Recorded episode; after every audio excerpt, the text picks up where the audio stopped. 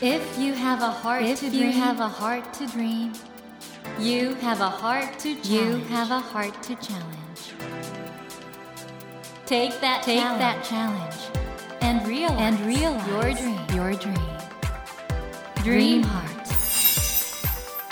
ドリームハート政教新聞がお送りします皆さんこんばんは茂木健一郎です 東京 FM のスタジオから全国38局ネットでお届けしています。ドリームハート。この番組は日本そして世界で活躍されている方々をゲストにお迎えし挑戦や夢に迫っていきます。さあ今夜は今年も大ブレイクというかもう時の人になったこの二方をお迎えしております。パフォーマーデュオのガベージさんです。こんばんは。こんばんは。こんばんは。よろしくお願いします。ね、よろしくお願いします。えっ、ー、と、マサさん。はい、マサです。で、ひとしさん。はい、ひとしです。よろしく。やりましたね。ありがとうございます。東京オリンピック開会式。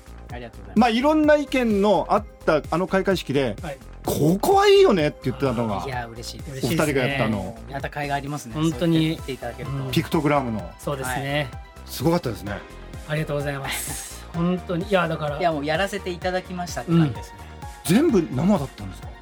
まあ、あのところどころに映像はあるんだよね、うん、映像はあるんですけど基本的に生。生です。ライブです、うん、会場のやつはめっちゃ大変でしょあれ。大変でしたね。外国の方もやっぱり日本らしいなとか、うん、まあお二人とも普段からね外国で公演されてると思うんですけど、はい、これぞジャパンだっていうね。うん。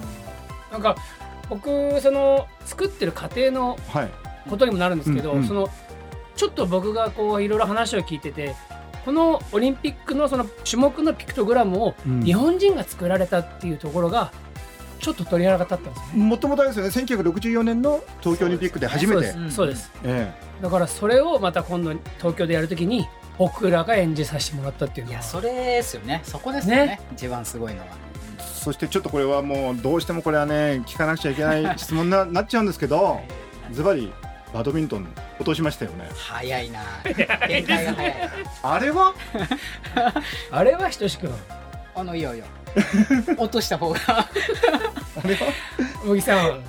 えっと落としました。落としましたよね。いや狙ったんですよね。いやいやいやいやあの、ね、なんかね狙った？練習通り何練習通り。ですよね。いやいや練習ただあの前半であれがあったんで逆になんていうのあ本当に生でやってんだって。なんかそういうお言葉いっぱいいただきましたね。そうですね、うん、だから終わってからもそれが 助かったというか。もう、ね、好意的な好意的な、あの見方の。だからもう、まあ、みんなが言うのは今回のオリンピックはあのバドミントンの、ね、道具落とした瞬間と 100×4 のリレーのバトンミスの瞬間が。なるほどなるほど一番心に残る。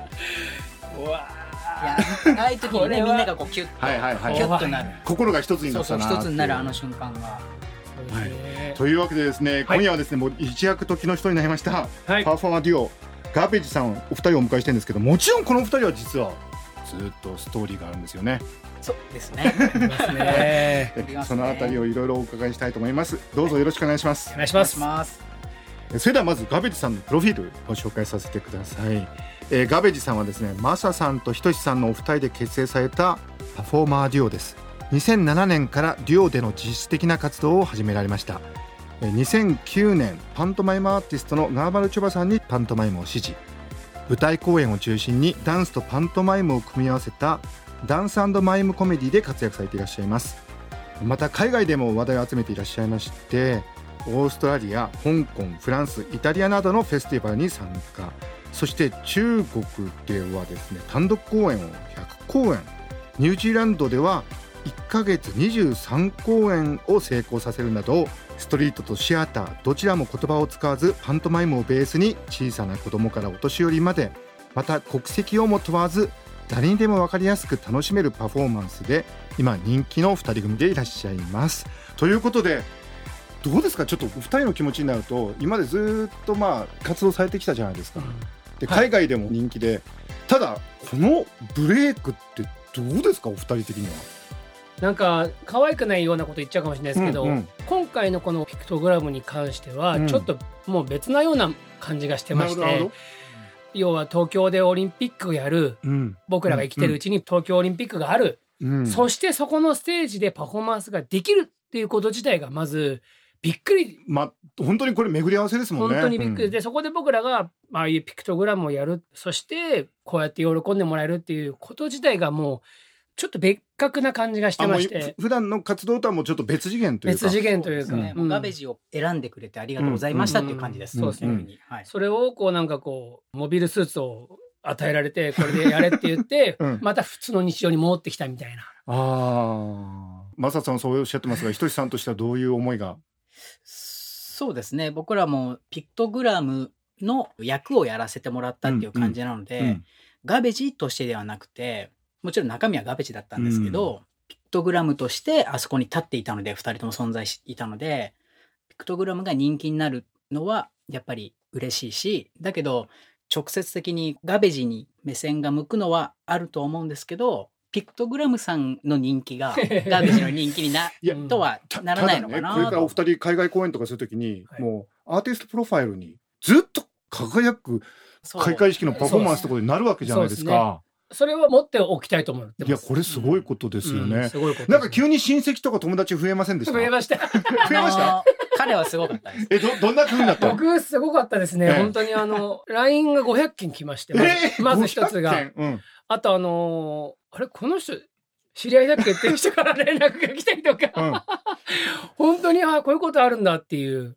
あの開会式だって視聴率がすごかったし、ね、また全世界で見たらものすごい数の人が見てるわけでしょ。いやいや、本当に。緊張したよね、そこは、ね、すごい緊張した。あと、あの、海外の知り合いから連絡来まして、うんうん、ニューヨークとか、はい、その、僕ら海外でお仕事やってるおかげで、行くとやっぱちょっと仲良くなったりするじゃないですか。うんうん、で、現地の日本人の方が、やっぱり日本人が頑張ってるもんだから、ちょっと親近感湧いて、すぐこう連絡取って Facebook つながってみたいな感じがあるんですけど、うん、そういう人たちからまずすごい連絡が来て、見たよって言って、で、やってたんだねっていう。ああ、そうそうその人たちからなんか海外のこういうふうに盛り上がってるっていう情報を聞くみたいな。これね今回大先輩って言っていいんですかね？ガンマルチョパのヒロポンさんも一緒にやっててなんかカメラを持ってる役だったんですかね？カメラマンピクトグラムが実はヒロポンさんで。ヒロポンさんと共演できたってもやっぱ嬉しいですよね。嬉しいですね。ね。まあちょっと話飛ばしちゃうかもしれないですけど、うんうん、ヒロポンさんから直接声をかけていただいて、うんうんうん、ピクトグラムをやるにあたって、体が動く人って実はいっぱいいたんですって、うん、他にも。体が動く人はね。はい。体が、キレがある人はいっぱいいた。うん、ただ、ピクトグラムにちゃんと感情を持たせたい。なるほど。うん。一個一個のポーズを切り取るだけじゃなくて、あそこに一個一個のスポーツのあの瞬間、あのポーズは何かの意味がある。で彼らはあの時何を思っていたのかっていう感情をちゃんと持たせたいって言った時に、うん、体も動けて、そういうパントマイムの要素を知っているってなった時に、僕らにシャーンと白羽の矢が。もうガベージしかないと。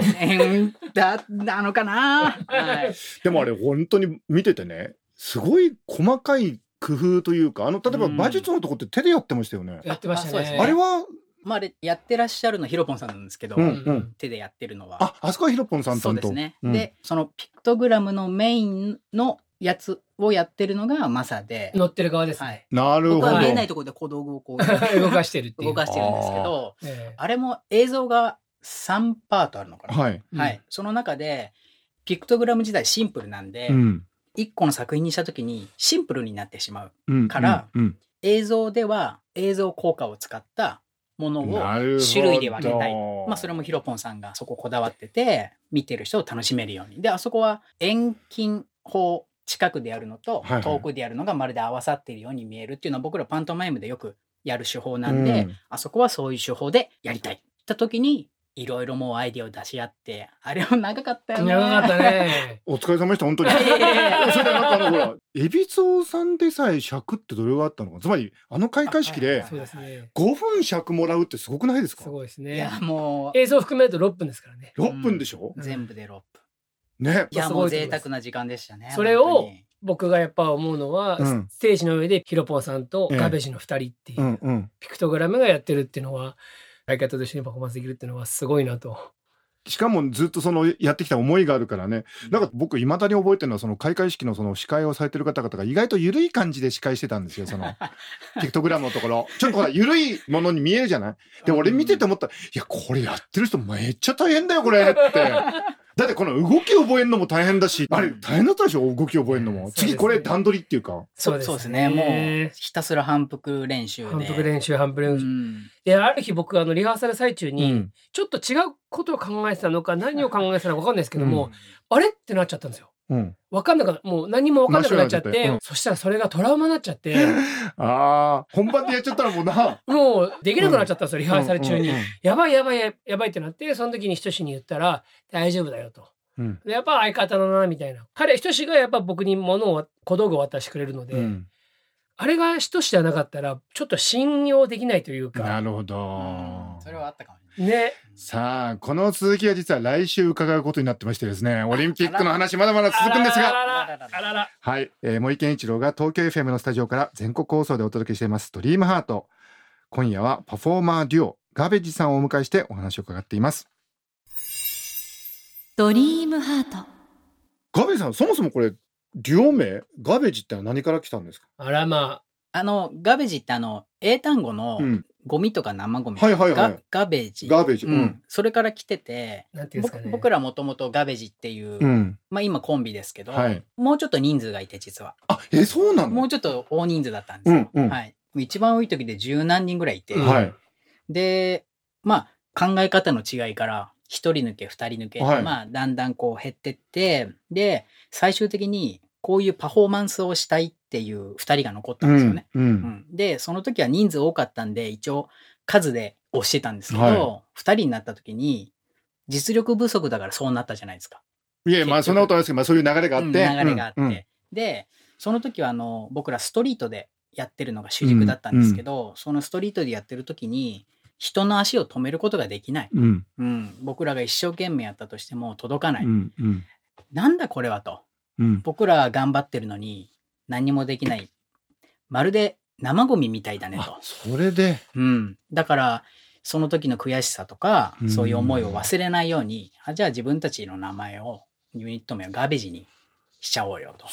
そもそもそこからですね。そこからスタートして開会式になっちゃうんだから な。これ実はあのガベリさんの情報いろいろね調べたら英語の情報の方が充実してる側面があって、はい、お二人はドリフターズとかチャーリー・チャップリンに影響を受けたっていうのが意外とあったんですけどそうですか？そうですね。ね。うん、あのもともと二人やっぱりあの、まあ、ダンスもできて、うん、こういうパフォーマンスができてっていうことにお互い惹かれ合って、はい、パフォーマンス始めたっていうのもあるんですけど一つは笑いのツボって言うと変なんですけど、うん、求める行きたいところの笑いというかそこの想像が意外と近いというか、なるほど、それプラス、うん、ドリフターズさんがすごい好きなんですよ。ええ、加トちゃん、ケンちゃんさんが大好きで、ね、かやこう、やっぱり、チャップリンさんとかバスター・キートンとか、やっぱりああいうのを見て育ったというか、要は見て勉強させてもらってるというか。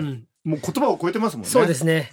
単純に加トちゃん、ケンちゃんを、セリフなしでやったら、どうなるんだろうなっていう。なるほど、なるほど。思ってるんですよね。あで、あの YouTube もね、随分上がってて、あの、外国公演だって意外と侍のやつとかやるんですか？やります。そうですね。あれ？これ、これはどういう侍ネタってのはどんな感じの？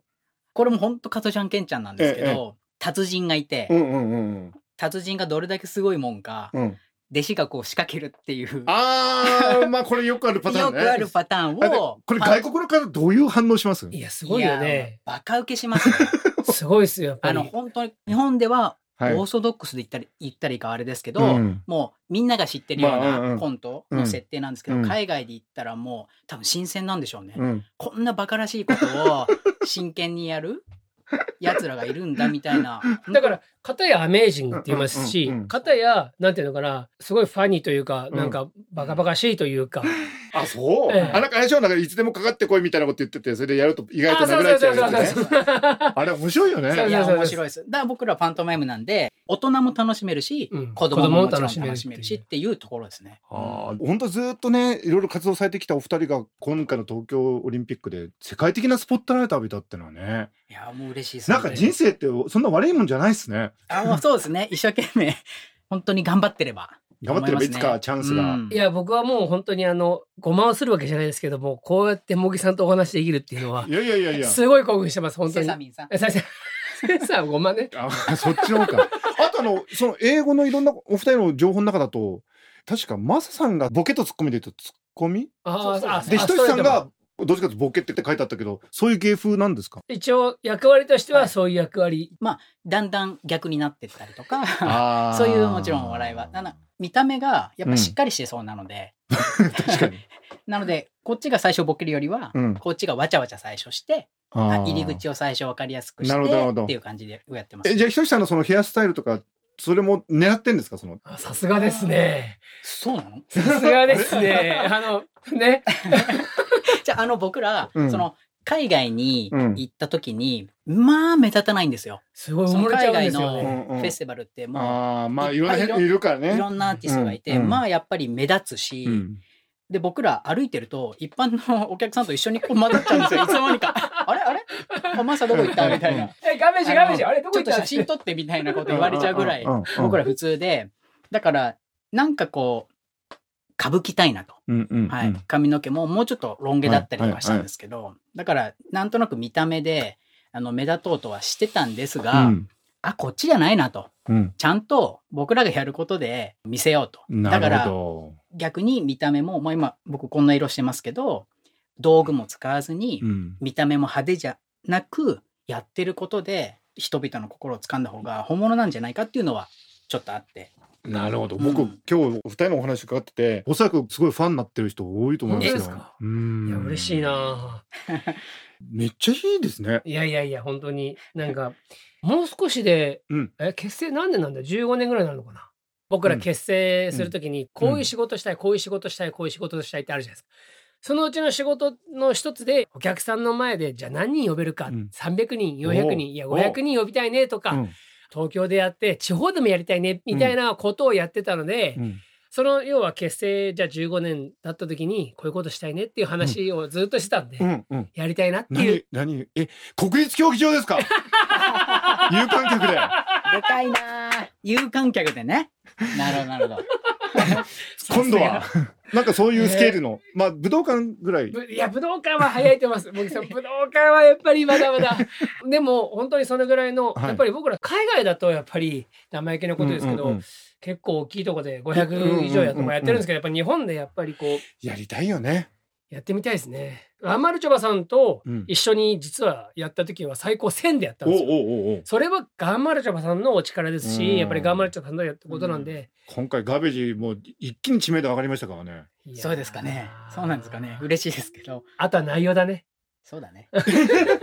ぜひ楽しみにしてみます。はい、ありがとうございます。まあ、というわけで、あの、東京オリンピックの開会式で世界が注目されたガーベージのお二人、こんな素敵な方々だったんだなってことが分かったところで、時間が来週に、これからこの先は、えー、まだ話したい。まだ話したい。来週、そしてオリンピックのね、ちょっと重要なところも伺いたいと思います。はい、ガーベージさん、来週もどうぞよろしくお願いします。よろしくお願いします。